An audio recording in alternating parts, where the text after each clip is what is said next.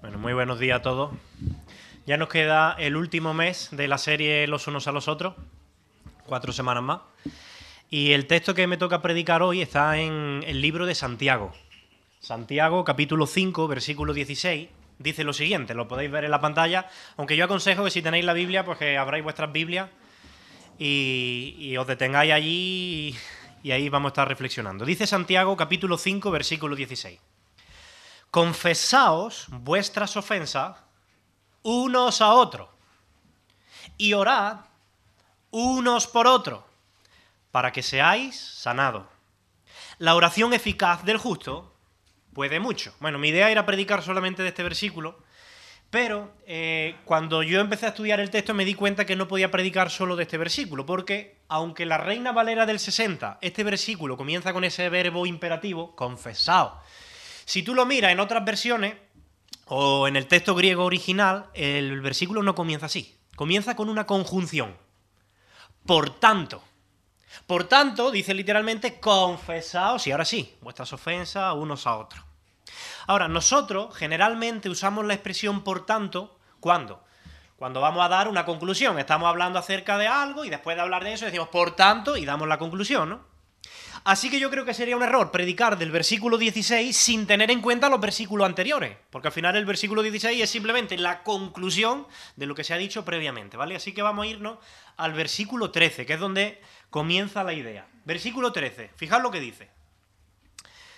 ¿Está alguno entre vosotros afligido? Haga oración. ¿Está alguno alegre aquí? Cante alabanza. Versículo 14. ¿Está alguno enfermo entre vosotros? En este mes de diciembre y de enero ha sido apoteósico.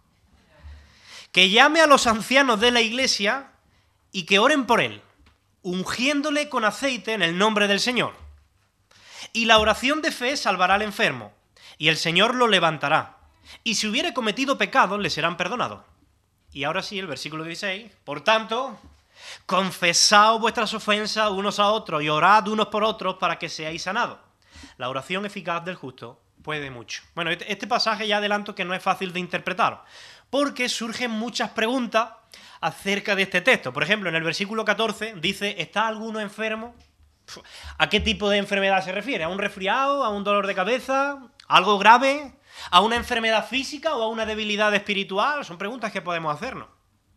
También dice que deben llamar los enfermos a los ancianos de la iglesia, para que oren por ellos. ¿Qué pasa? ¿Que los ancianos, las oraciones de los ancianos son diferentes a las oraciones del resto? Porque hay que llamar a los ancianos. Dice el versículo 15 que la oración de fe salvará al enfermo. Entonces, ¿qué pasa? Siempre que uno ora por un enfermo, se tiene que sanar. Y si no se sana, ¿qué es? Por falta de fe. ¿Es una promesa de sanidad para todas las personas en todas circunstancias? Y dice que el enfermo, dice el versículo 15, que si el enfermo ha cometido pecado, le serán perdonados. Pero ¿qué pasa? ¿Que hay una relación directa entre la enfermedad y el pecado? Si estamos enfermos por algo es porque hemos cometido pecado. ¿Veis la dificultad del texto? Además, cuando estudiamos un texto como este, corremos un peligro.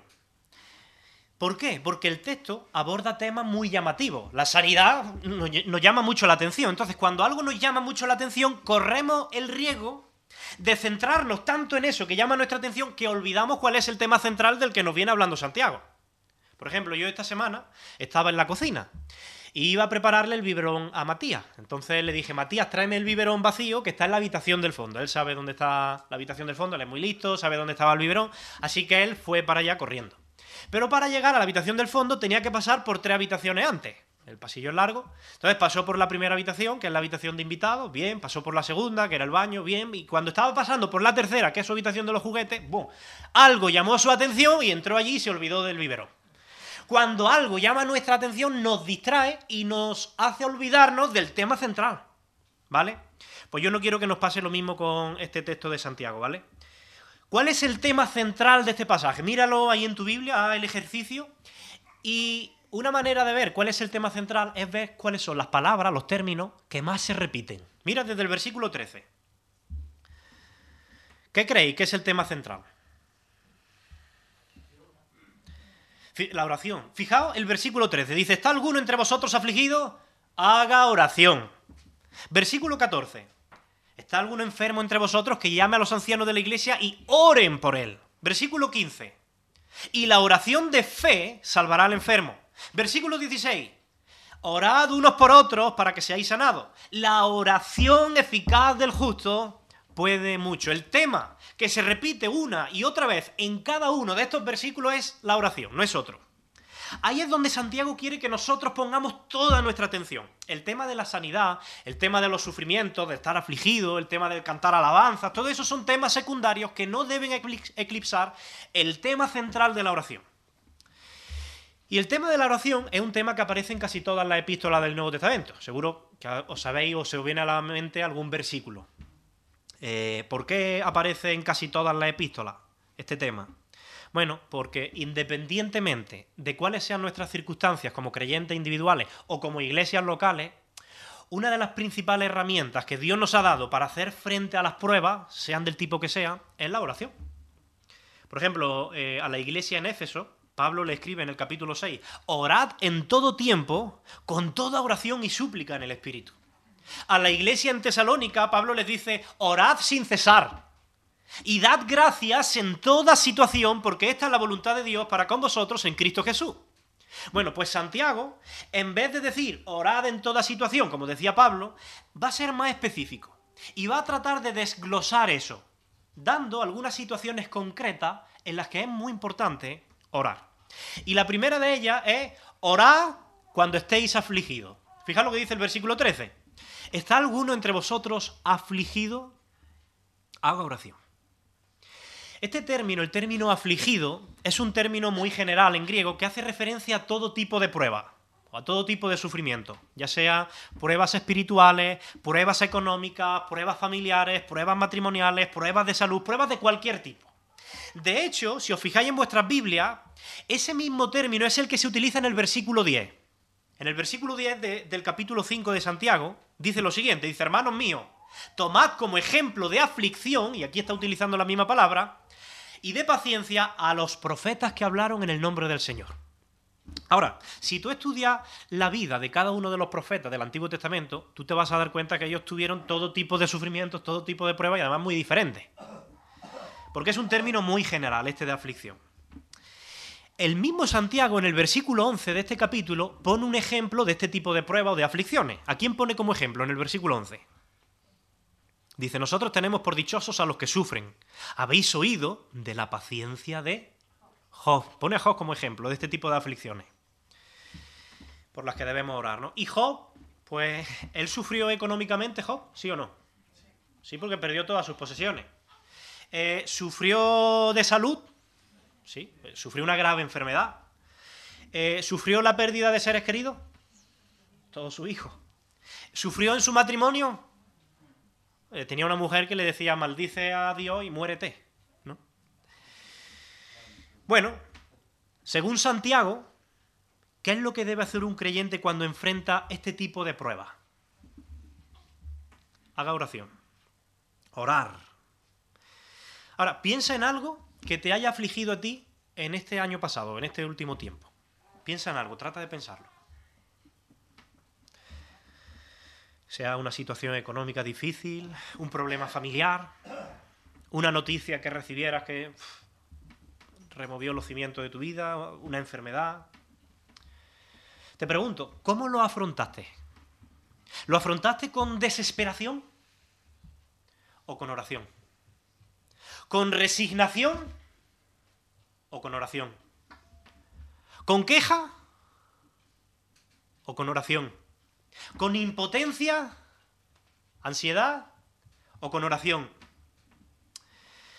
Mirad, Santiago en este versículo, en el versículo 13, nos deja ver cuál es el tipo de oración que nosotros tenemos que poner en práctica cuando pasamos por este tipo de prueba. La frase dice haga oración, pero en el, griego está en tiempo presente y se podría traducir literalmente como que permanezca en oración. O sea, cuando atravesamos pruebas de, de este tipo, sean del tipo que sean, no se trata de hacer una oración mecánica, como a veces nos puede salir, como si se tratase de una fórmula mágica y esperar que Dios resuelva nuestro problema, porque ya hemos orado.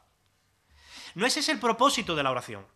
Se trata de tener una actitud perseverante en la oración, de permanecer en una actitud de dependencia con Dios a través de la oración mientras dure la prueba, sea lo que sea que dure. Y este tipo de oraciones perseverantes pueden conseguir dos cosas. En primer lugar, la oración puede quitar la aflicción, si esa es la voluntad de Dios.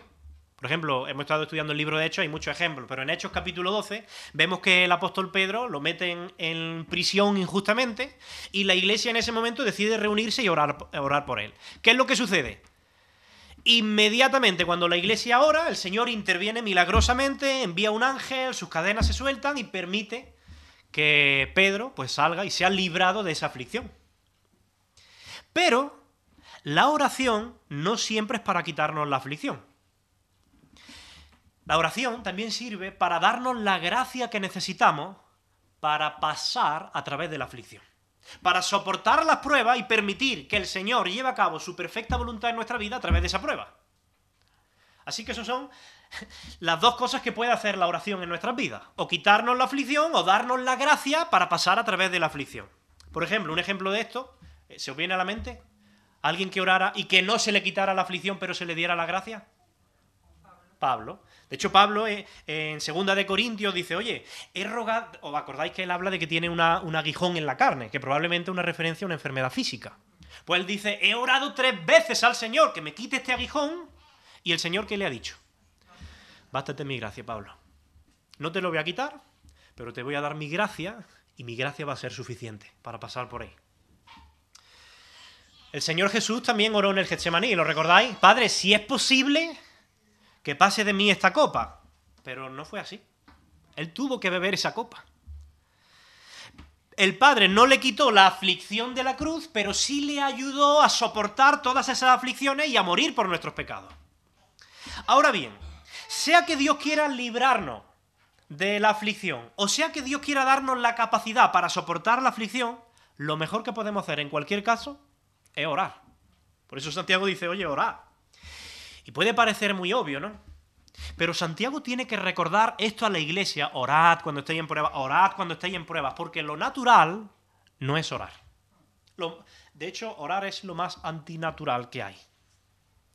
Porque es una actividad que no sale de nuestra carne. De nuestra carne, de nuestra tendencia pecaminosa, que es lo que va a salir ante las pruebas. La queja, eh, cuestionar la bondad de Dios, eh, frustrarse, resignarse, caer en ansiedad, deprimirse, enfriarse espiritualmente, caer en la apatía, etc. Eso es lo natural. Lo que Santiago está diciendo, bueno, para no caer en eso, el antídoto perfecto para librarnos de un corazón amargado, triste, angustiado, desesperado, apagado, resignado o debilitado es la oración. Eso es lo que está diciendo Santiago. Pero Santiago ahora dice, bueno, hay más situaciones en las que debemos orar, no solamente cuando estemos afligidos. Versículo 13, la segunda parte dice, oye, ¿está alguno alegre? ¿De buen ánimo? Pues que cante alabanza. Muchas personas solo acuden a Dios cuando están en problemas. ¿Se acuerdan de Dios cuando están mal, no? Y, y Dios funciona de alguna manera para ellos, pues como el número de emergencia 112. Si no hay ninguna emergencia, ni te acuerdas de que existe. Ahora, como venga una emergencia que zarandea tu vida de verdad, entonces hace ayuno y oración ahí buscando al Señor. Señor, ayúdame, por favor, no sé qué, te prometo que sí. Y es verdad que los problemas generalmente nos vuelven mucho más sensibles y nos acercan a Dios. De hecho, yo estoy convencido de que muchas de las pruebas que Dios permite en nuestras vidas son para nuestro propio bien, para nuestro propio crecimiento espiritual, porque de otro modo, pues quizás terminaríamos más alejados de Dios, porque así es nuestro corazón, el de todo, sin excepción. Pero la madurez cristiana se demuestra, según Santiago, en esa búsqueda sincera de Dios, no solamente en las dificultades, sino también en los tiempos de alegría. Nuestra relación con Dios, si, es genuina, si no es simplemente religiosa, sino genuina, debe caracterizarse por una vida de oración en las buenas y en las malas. Esto es como los matrimonios. Porque Dios va a balancear nuestra vida permitiendo que haya días de sufrimiento, días de aflicción y días de alegría, días de buen ánimo. Y nosotros tenemos que aprender también a movernos, a balancearnos entre oraciones de petición y oraciones de alabanza, porque la alabanza, eso de cante alabanza, yo no sé si lo hayas pensado, pero la alabanza es otra forma de oración. Estamos orando cuando alabamos. Os hago una pregunta. ¿creéis que generalmente hacemos más oraciones de petición o más oraciones de alabanza?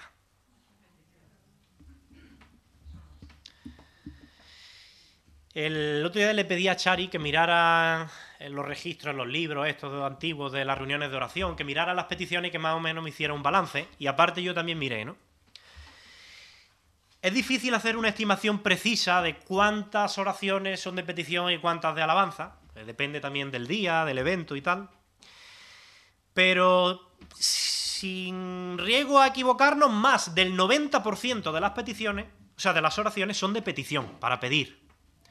Y una muy pequeña parte, yo he dado un 10% por ser muy generoso, de alabanza. E, evidentemente no hay nada malo en hacer oraciones de petición, es algo bueno, es algo legítimo, a Dios le agrada. Pero ¿no os parece que la balanza quizá está muy desequilibrada? ¿Qué podría revelar eso de nosotros? ¿Qué pensáis? Quizá egoísmo, ¿no? Claro, yo sé que la oración no es algo matemático, no se trata de 50% de petición, 50% de alabanza. La oración no es una ciencia exacta.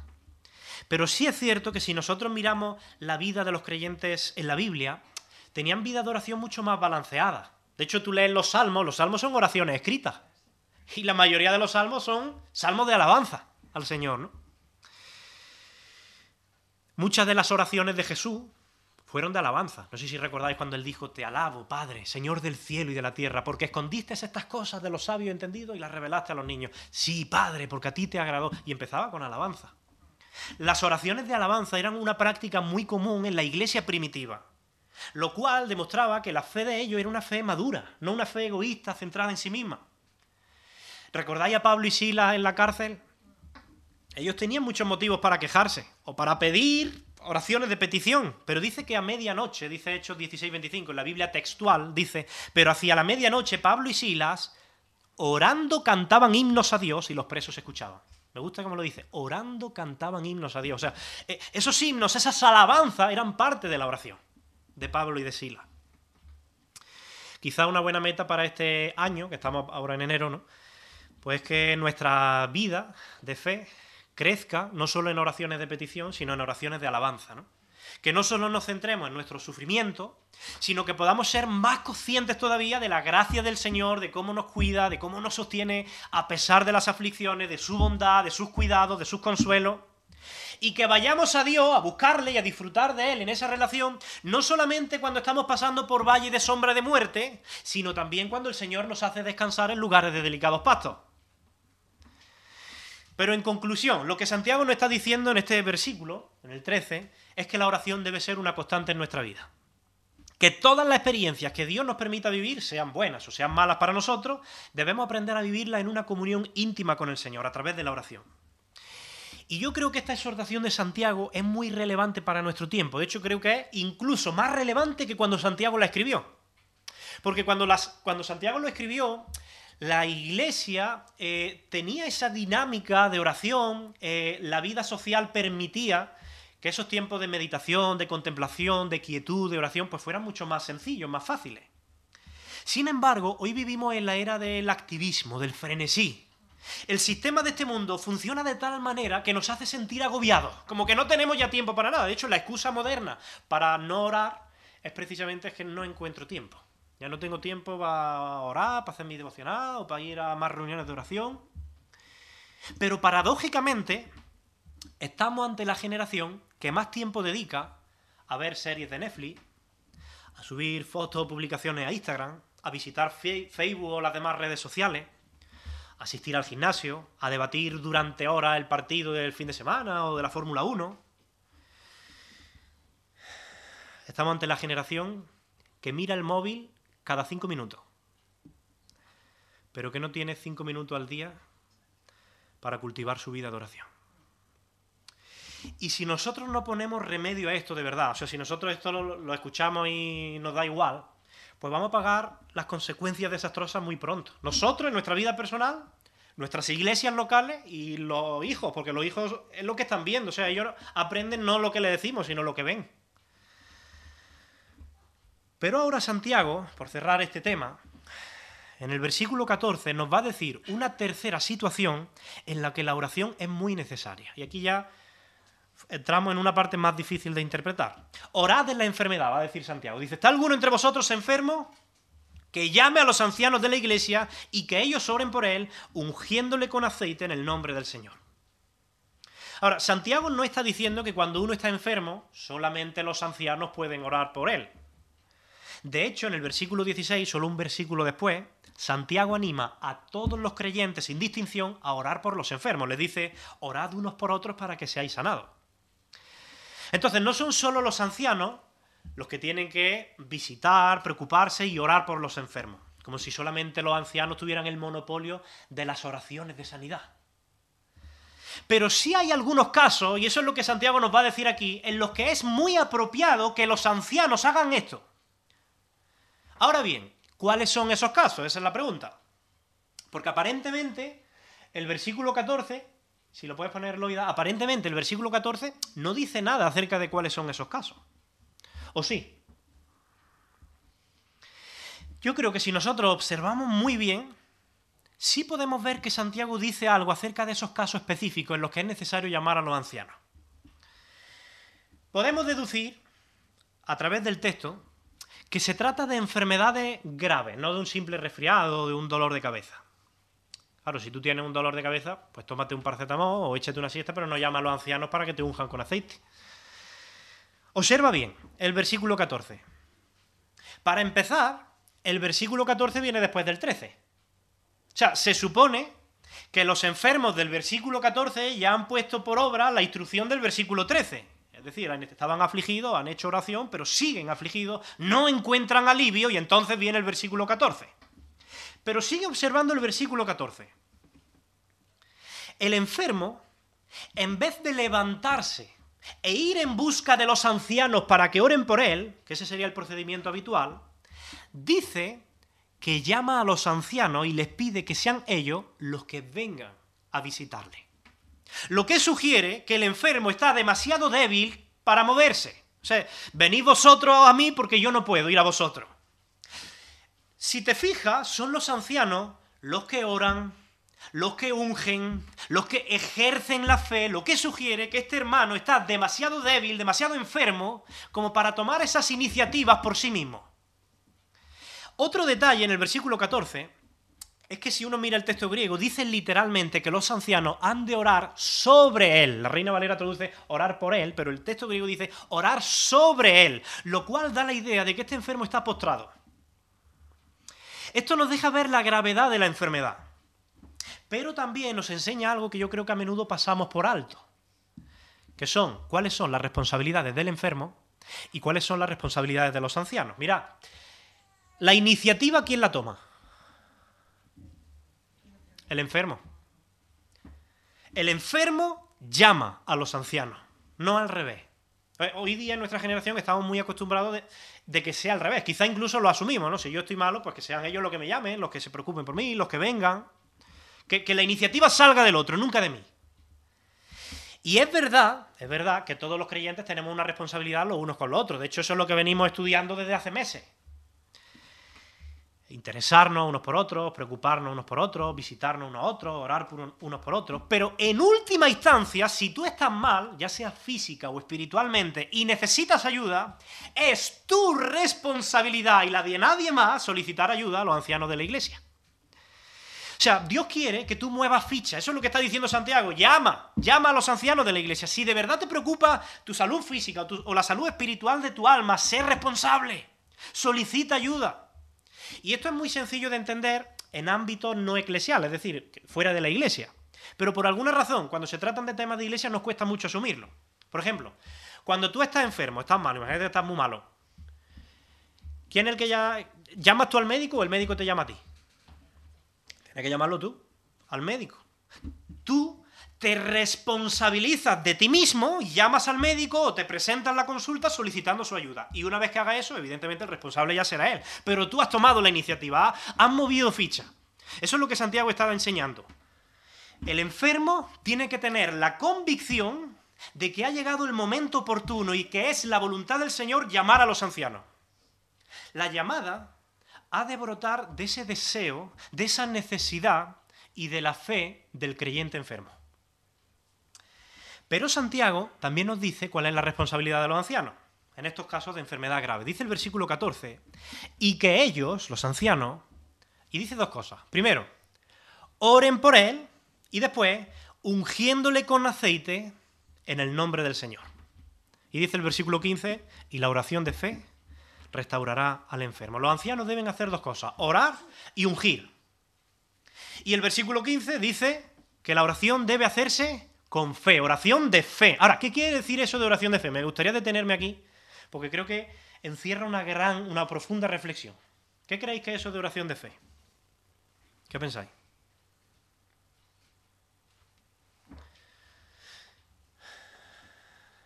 Bueno, por ayudar un poco. Santiago, en esta misma epístola, en el capítulo 1, ya habló acerca de la oración. Y en el versículo 6 del capítulo 1, Santiago dijo así, pero que cuando pida, que pida con fe, no dudando nada, porque el que duda es semejante a la onda del mar que es arrastrada por el viento y es echada de una parte a otra. Así que Santiago cuando habla de la oración de fe, habla de una oración que no duda. ¿Pero que no duda de qué? ¿Qué pensáis? No duda del poder de Dios, de que el Señor haga su voluntad, de que se va a sanar. ¿Creéis entonces que se puede referir a que no debemos albergar ni la más mínima duda de que ese enfermo se va a sanar?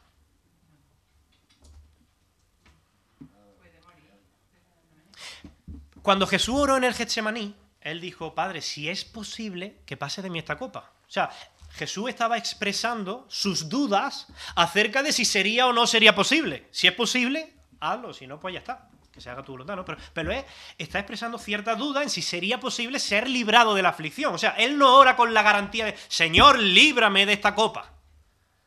¿Entendéis? Si a mí una persona enferma me pide oración, yo no tengo la más mínima duda de que Dios puede sanarla. Evidente, es obvio, es Dios. ¿Qué no puede hacer Dios? Pero yo sí puedo tener dudas acerca de si la voluntad de Dios es que esa persona sea sanada o no. Porque Dios a lo mejor desea permitir la enfermedad con algún propósito. ¿Es malo dudar en ese sentido? ¿A qué se refiere Santiago? Con no dudando nada. ¿Acaso Santiago está diciendo que cada vez que oremos no deberíamos tener ninguna duda de que Él puede sanarlo? Y no solamente de que Él puede sanarlo, sino de que hecho lo va a sanar. De hecho lo va a sanar. Bueno, así es como yo he interpretado durante mucho tiempo ese texto. Y sinceramente creo que la mayoría de los cristianos terminan interpretando ese texto así. Y, y, muchos luego se sienten mal, ¿no? Porque claro, si oras por la persona enferma y no se sana, pues entonces, ¿qué pasa? Es que no oré con suficiente fe es mi culpa. Al final te terminas sintiendo hasta culpable, ¿no? Pero, eh, bueno, quiero poner un vídeo, no tenía pensado ponerlo, pero viniendo a la iglesia lo, voy a poner.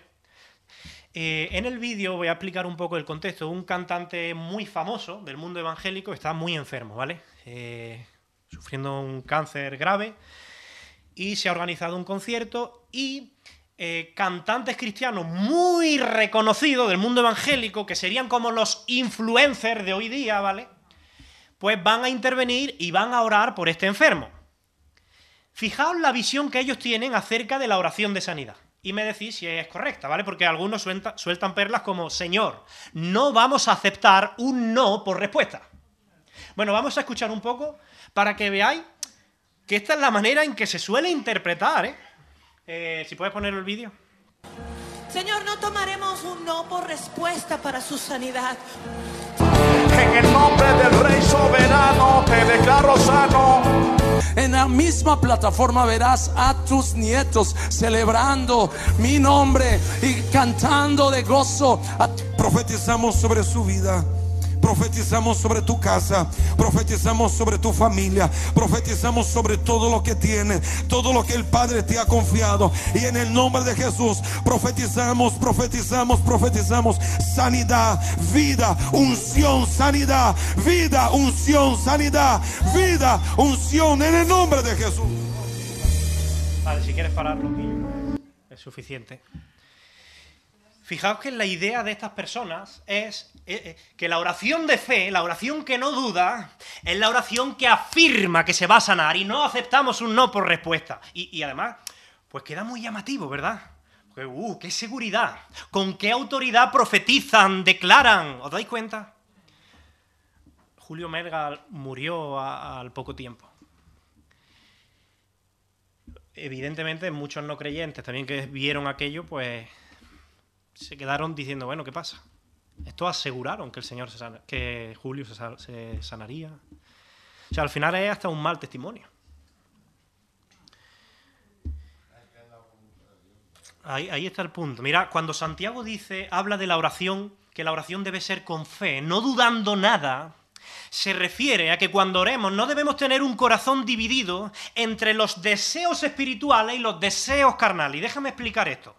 Muchas veces cuando nosotros oramos, deseamos en parte que se haga la voluntad de Dios, porque somos cristianos, pero deseamos en parte que se haga la nuestra. No vaya a ser que no coincidan la suya con la nuestra. Por ejemplo, imagina que tú llevas dos semanas muy enfermo, sufriendo, cansado, con un tremendo dolor de cabeza, sin ganas de nada, con mucho malestar, y ya desesperado, pues tú oras, y evidentemente tu deseo es que Dios quite ese malestar de ti. Y que lo quite cuanto antes, porque es muy molesto.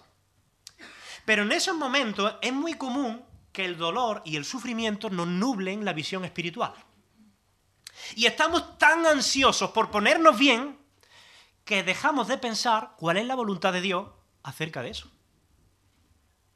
Y si la voluntad de Dios es permitir que tú pases por esa racha de enfermedad con algún motivo espiritual. Y si Dios tiene un propósito que tú desconoces a través de la enfermedad.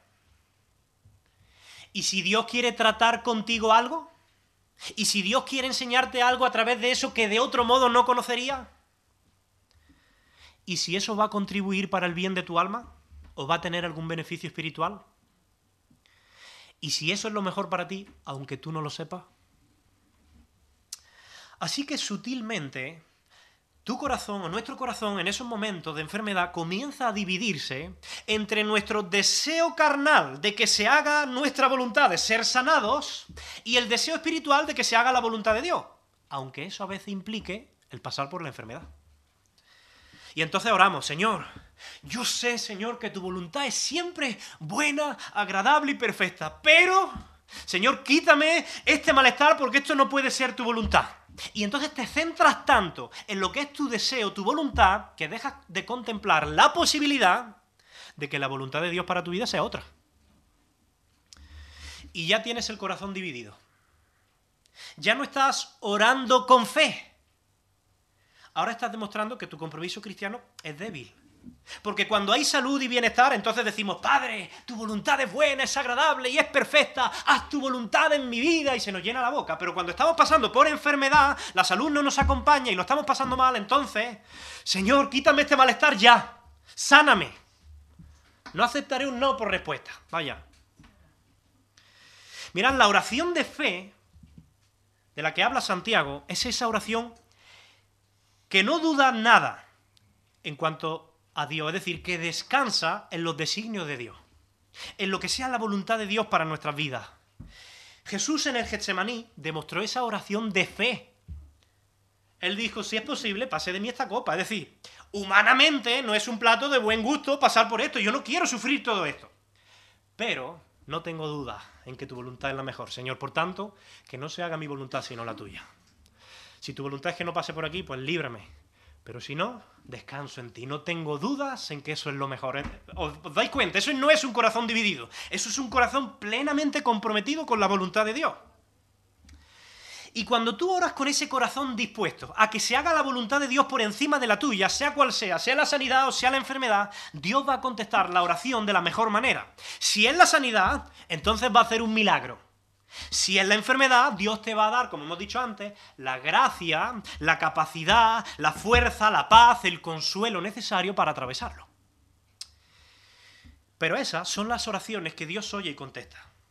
Y sabemos que esto es a lo que se refería Santiago, porque en el mismo capítulo 4 de esta epístola, en el versículo 3, él dice, pedís y no recibís porque pedís mal, para gastar en vuestros propios deleites. Es decir, estáis pensando solo en vuestros deseos egoístas y carnales.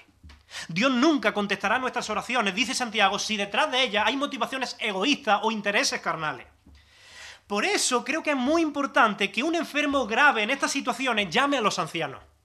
Porque el enfermo puede tener la visión espiritual nublada. Y los ancianos van a poder ayudar al enfermo a examinar su vida, asegurarse de que este enfermo ama al Señor con todo su corazón, de que no hay nada en él que está mermando su fidelidad al Señor y que desea ante todo que la voluntad de Dios se haga en su vida, sea cual sea. Y después de ese tiempo de examen, auto, eh, de, de autoexamen, entonces van a estar en condiciones de recibir la convicción, tanto el enfermo como los ancianos, de cómo deberían orar. Cuando eso sucede, fijaos lo que dice el versículo 15 que pasará. Y la oración de fe salvará al enfermo.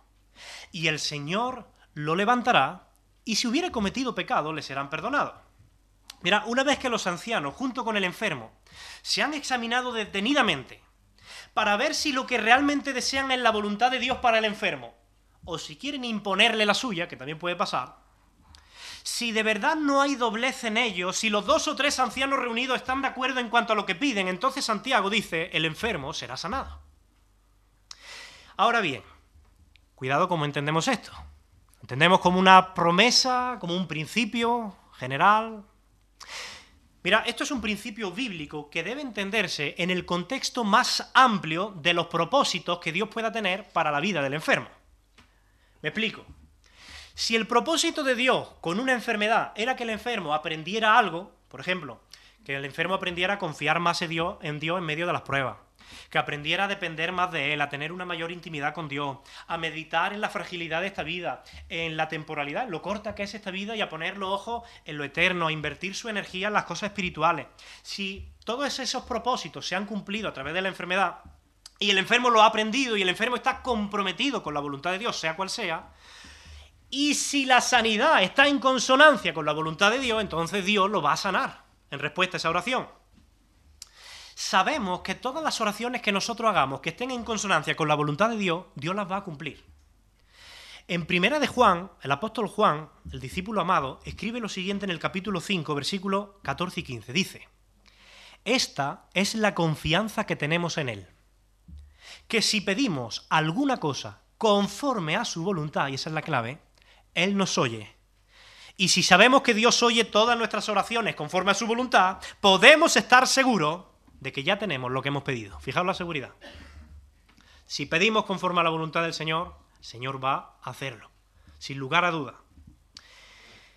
Pero por eso es importante en estos casos tan extremos llamar a los ancianos.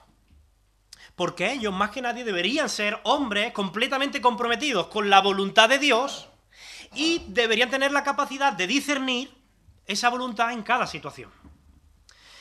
Mirad, con estas palabras, Santiago quiere que tengamos la firme confianza para acercarnos a Dios con la seguridad de que si nuestras oraciones son conforme a su voluntad, Él nos las va a conceder.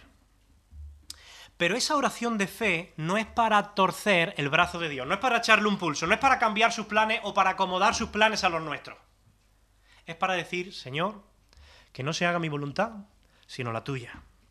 Y a mí me parece muy interesante, antes de pasar al siguiente versículo, los términos que Santiago utiliza en el versículo 15. Porque dice, y la oración de fe salvará al enfermo. Tú puedes decir, bueno, quizás debería decir sanará al enfermo, ¿no? Salvará al enfermo. Y luego dice, un poco más adelante, que el Señor lo levantará. Ese término salvar, el primero, es un término griego que se puede traducir como sanidad o como salvación, como ambas cosas. Aunque en el Nuevo Testamento se suele traducir más como salvación. Y el, siguiente término, el de levantará, suele estar conectado en el Nuevo Testamento con la resurrección. Es muy interesante. Mira, cada vez que Dios mejora tu salud o la salud de otro en respuesta a una oración, Dios está permitiendo que tú tengas un pequeño anticipo de la perfecta salvación y restauración que todos nosotros vamos a experimentar al final de los tiempos. Pero cuando Santiago utiliza este vocabulario, que yo creo que ha escogido eh, a propósito, es como si Santiago estuviera diciendo, mira, si el Señor no tiene la voluntad de sanarte en esta vida, tú puedes estar seguro de que habrá perfecta sanidad en el momento de la resurrección. Porque ya sea que el enfermo sane o que el enfermo muera, la promesa de Dios es que seremos salvados, sanados y levantados. Esa es la promesa del Señor. Pero ahora viene la segunda parte, que esto se va complicando. Dice Santiago que los ancianos deben ungir con aceite al enfermo. Mira, en aquella época el hecho de ungir a alguien con aceite tenía dos posibles funciones. Una función medicinal, por ejemplo, en la parábola del buen samaritano, se dice que el samaritano cura las heridas del hombre que estaba tirado en tierra con vino y con aceite. Se utilizaba, pues la medicina no estaba tan avanzada y, se consideraba que el aceite pues, tenía efectos medicinales positivos. Pero otra de las funciones de ungir a alguien con aceite era una función simbólica, no medicinal. El aceite podía simbolizar dos cosas principalmente. Primero, consagración. En la Biblia tú verás que se suelen ungir con aceite aquellos objetos o aquellas personas que van a ser consagradas, apartadas para el servicio a Dios. De hecho, en el Antiguo Testamento era una práctica muy común. Consagración, apartar algo para Dios. Y también podía simbolizar la acción poderosa del Espíritu Santo. De hecho, en el Antiguo Testamento, cuando una persona era ungida con aceite para algo, el Espíritu Santo descendía sobre ella para capacitarla. Y yo creo que esta función simbólica encaja mucho mejor en este versículo de Santiago. ¿Por qué? Bueno, en primer lugar, porque el aceite no era considerado un remedio eficaz para todo tipo de enfermedades. Evidentemente el aceite no te puede sanar de todo. Eh, era muy útil, por ejemplo, para aquel hombre de la parábola del buen samaritano que tenía herida, pues bueno, podrá ayudarte a, a, curar y a sanar esa herida, a cicatrizar, pero si tiene otra cosa, pues el aceite no te va a ayudar. Sin embargo, Santiago, cuando dice que se unja con aceite a este enfermo, no especifica qué tipo de enfermo, de alguna manera los mete ahí a todos, está generalizando. Lo que parece indicar que el aceite, aquí en este versículo de Santiago, tiene más bien una función simbólica, que se puede aplicar a todas las enfermedades, más que medicinal, que solo se puede aplicar a algunas concretas, ¿no? Y si lo entendemos de manera simbólica, al ungir al enfermo con aceite estaríamos simbolizando dos cosas. En primer lugar, cuando se unge a un enfermo, estaríamos simbolizando que esta persona está siendo apartada, consagrada para el cuidado y la atención especial de Dios sobre su vida. Señor, lo ungimos con aceite, oramos por él y te pedimos que tú pongas tu mano, que tenga un cuidado especial. E ese es el propósito. Pero también indicaría algo, que el Espíritu Santo es el que va a obrar con poder. Que no son los ancianos los que tienen el poder para sanar. Que no es el aceite, el símbolo, el que tiene el poder para sanar, sino el Espíritu Santo al que es el símbolo apunta. Ungir con aceite es una forma de decir que nuestra confianza está puesta en el Señor, no en nosotros. Por eso en ese mismo versículo dice, ungiéndole con aceite en el nombre del Señor. La fe en el Señor es la clave. Es la oración de fe la que sana, no el simbolismo del aceite. Cuidado porque muchas veces, claro, el simbolismo es un símbolo, es algo secundario, pero a veces lo podemos convertir casi en algo principal y, y ver como si fuera algo supersticioso, ¿no? De hecho, fijaos que en el versículo 16, un versículo después del 15, dice, eh, y orad unos por otros para que seáis sanados. Y la oración eficaz del justo puede mucho. Aquí ya ni siquiera se menciona el aceite, porque el aceite es algo secundario. Es la oración del justo lo que puede lograr mucho. De hecho, Jesús hizo todas sus sanaciones sin utilizar el aceite, ¿vale? No es un rito que debemos poner en práctica necesariamente. Pero en algunas ocasiones llevar a cabo este simbolismo es muy positivo. Porque te permite reflexionar en lo que hay detrás del símbolo. Y tener esta conversación con el enfermo. Y meditar en esto. Y, dejar que estas verdades lleguen a nuestro corazón y traigan paz y traigan consuelo. De hecho, en alguna ocasión Isaac y yo hemos podido poner esto en práctica. Y hemos podido reflexionar en esto. Evidentemente no es algo que vamos a hacer todos los días, pero en determinados casos puede ser muy positivo. Y para terminar de explicar este versículo 15, fijaos lo que dice, dice, y la oración de fe salvará al enfermo y el Señor lo levantará, y si hubiere cometido pecado, le serán perdonados. Buah, ya se complica más todavía. Pero nosotros sabemos, por el libro de Job, por ejemplo, por las enseñanzas de Jesús, que no hay necesariamente una relación directa entre el pecado y la enfermedad. ¿Recordáis cuando a Jesús le dijeron, ¿quién pecó este o sus padres? Hablando de un ciego. Y Jesús dijo, ni este ni sus padres. Job, el primer capítulo, se encarga de dejarnos muy claro que era un hombre justo, el más justo que había sobre la tierra. O sea, que todo lo que le viene no es por su pecado. No hay una relación necesariamente directa entre el pecado y la enfermedad. Pero sí es cierto que puede haber determinados casos donde la enfermedad sea consecuencia del pecado. Y también vemos muchos ejemplos de eso en el Nuevo Testamento. Por ejemplo, cuando se habla de la Santa Cena, dice, muchos están enfermos y muchos duermen. ¿Por qué? Porque lo toman indignamente. Bueno, no vamos a entrar en eso. Lo que quiero decir, nosotros como cristianos no tenemos que ir juzgando a las personas o atribuyendo a las enfermedades de nuestro hermano una causa pecaminosa. Que eh, eso sería súper anticristiano. Pero en cuanto a nosotros mismos, en un periodo de enfermedad sí debe ser un tiempo de reflexión en el cual podamos examinarnos y decir como el salmista, Señor, muéstrame si hay en mí camino de perversidad. Y en medio de ese autoexamen, pues tal vez tú llegues a ser consciente de que sí puede haber una relación directa entre tu enfermedad y, el, y un pecado específico. O quizá en ese autoexamen te das cuenta de que tu compromiso con el Señor ha menguado, que ya no es lo que un día fue, y comprendemos que esa enfermedad quizá es un toque de atención también del Señor.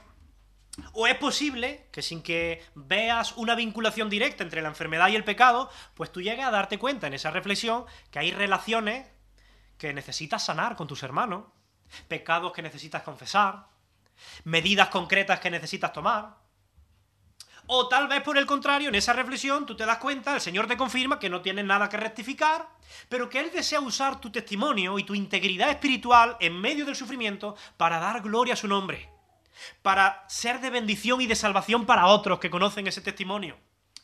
Por eso mismo yo creo que la intervención de los ancianos en este caso puede ser tan necesaria. Porque cuando estamos enfermos, nuestras emociones suelen desestabilizarse y podemos terminar desenfocando nuestra vida, acusándonos indebidamente, jolín, habré cometido pecado y por eso estoy así, y nos sentimos culpables. O podemos acabar con mucha confusión espiritual, sin entender las cosas. Entonces es cuando nos conviene el asesoramiento de líderes, de pastores, de gente capacitada, porque ellos nos van a ayudar a tener una actitud de confesión, de arrepentimiento si fuera necesario, o a tranquilizarnos y a consolarnos si nos estamos atormentando indebidamente. ¿Se entiende, no? Y terminamos con el versículo 16, perdona, que era el, versículo del que yo tenía que haber predicado hoy. Donde Santiago ya, después de decir que debemos orar en estos casos graves, ahora se va a dirigir ya no a los ancianos, ahora se va a dirigir a toda la iglesia de Torre del Campo, a todos los miembros. Y fijaos lo que les dice. Por tanto, confesaos vuestros pecados unos a otros, y orad unos por otros para que seáis sanados. La oración eficaz del justo puede mucho. ¿Queremos una iglesia sana en Torre del Campo? La iglesia somos nosotros, ¿no? Al final, eh, creyentes espiritualmente sanos, pues van a conformar una iglesia local espiritualmente sana. Ahora, ¿cómo podemos ser creyentes espiritualmente sanos? Santiago responde, fíjate. Si queréis ser sanos, si queréis ser sanados, confesaos vuestros pecados unos a otros y orad unos por otros, y entonces seréis sanados y tendréis una iglesia sana. Ahora hay que entender bien esto también, ¿no? Porque ¿qué quiere decir eso de confesar nuestros pecados? ¿Venimos aquí el domingo al culto y confesamos públicamente los pecados que hemos cometido durante toda la semana? Eso sería contraproducente, ¿no? Mira, la naturaleza de la confesión se entiende si primero entendemos la naturaleza del pecado. El pecado, cada vez que nosotros cometemos pecado, primero, siempre, eso va a ser un obstáculo en nuestra relación con Dios. Y después será un obstáculo en nuestra relación con nuestros hermanos. Por tanto, la confesión tiene también ese doble aspecto. Primero tenemos que confesar nuestros pecados a Dios. Eso es lo que hacía, por ejemplo, el salmista. En el Salmo 32, en el versículo 5, dice, mi pecado te declaré, y no encubrí mi iniquidad, y dije, confesaré mis transgresiones a Jehová, y tú perdonaste la maldad de mi pecado. Pero luego confiésalo a las personas que han sido dañadas por tu pecado. Es decir, pídeles perdón. Jesús dijo en Mateo, por tanto, si tú traes tu ofrenda al altar y te acuerdas de que tu hermano tiene algo contra ti, mira, deja allí la ofrenda, mejor que la deje y anda, reconcíliate primero con tu hermano y entonces ven y presenta tu ofrenda. Es decir, habrá ocasiones que quizás si tu pecado es público, si tu pecado afecta a todos los hermanos de tu iglesia, pues quizás sí deberías confesarlo públicamente, pedir perdón públicamente. Pero hay otros pecados que son privados y que no necesitan ser dados a conocer a nadie más que a las personas directamente involucradas y a Dios. Porque Dios, a fin de cuentas, es siempre el primer afectado en todo pecado. Mira, si nosotros fuéramos capaces de entrar en esta dinámica con naturalidad, viviríamos una fe más sana. Y tendríamos como consecuencia iglesias locales más sanas. Y no hay nada que haga más daño a la convivencia de una iglesia que las barreras que se levantan a causa de las ofensas no confesadas. De esas ofensas que no han sido sanadas ni perdonadas. Si tú has murmurado contra alguien a sus espaldas,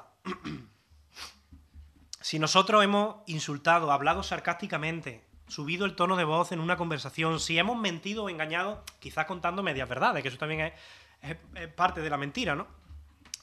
Si de alguna manera hemos actuado en detrimento de otra persona, de un hermano, nuestra obligación, no, no es una opción, no es una sugerencia, nuestra obligación es ir a ella y pedirle perdón.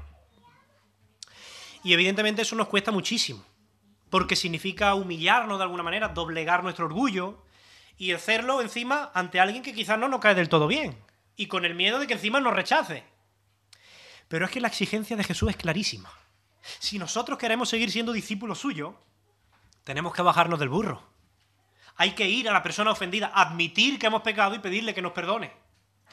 Y si lo hacemos, descubriremos, dice Santiago, que la confesión, el perdón y la reconciliación pueden ser experiencias liberadoras, sanadoras. Es como si una densa niebla se despeja en, la relación entre los hermanos, en la comunión de la iglesia, y de repente todo se vuelve fresco, sano, y vuelve a surgir el amor fraternal, y como consecuencia también los deseos de orar, de orar juntos. Porque eso es lo siguiente que dice Santiago. Dice, confesad vuestras ofensas unos a otros y orad unos por otros para que seáis sanados. Mira, si nosotros hacemos nuestra parte de confesar nuestro pecado, la responsabilidad entonces ya va a recaer sobre el hermano ofendido, ya no recae sobre ti. Y ahora el Señor requiere de él que nos perdone. Y si el perdón es sincero, no hay ninguna razón por la cual no podamos orar juntos. Que es lo siguiente que Santiago está mandando. El ofensor y el ofendido orando juntos. Y juntos encuentran fuerzas espirituales, encuentran consuelo en el Señor. Y esa es la dinámica en la que Santiago, o mejor dicho, el Espíritu Santo que inspiró a Santiago, quiere vernos como iglesia de Torre del Campo. En resumen, y por terminar, el énfasis de todo este pasaje es que es apropiado orar en toda situación. ¿Estás siendo hoy afligido por algo? ¿Estás pasando por una mala racha? Permanece en la oración privada. ¿Estás pasando por una buena racha y estás de buen ánimo? Permanece en las oraciones de alabanza. ¿Estás muy enfermo? ¿Te sientes sin fuerza? ¿Necesitas oración, orientación de tus ancianos? Pues llámanos. Mueve ficha. Porque lo, lo vamos a hacer con gusto. Pero ante todo, Santiago dice, abramos nuestro corazón a nuestro hermano. Seamos valientes, aunque eso implique eh, arriesgar, aunque eso implique sentirnos vulnerables, merece la pena. Porque vamos a encontrar liberación, vamos a encontrar sanidad. Y hay batallas que no debemos librar solos, no debemos luchar solos.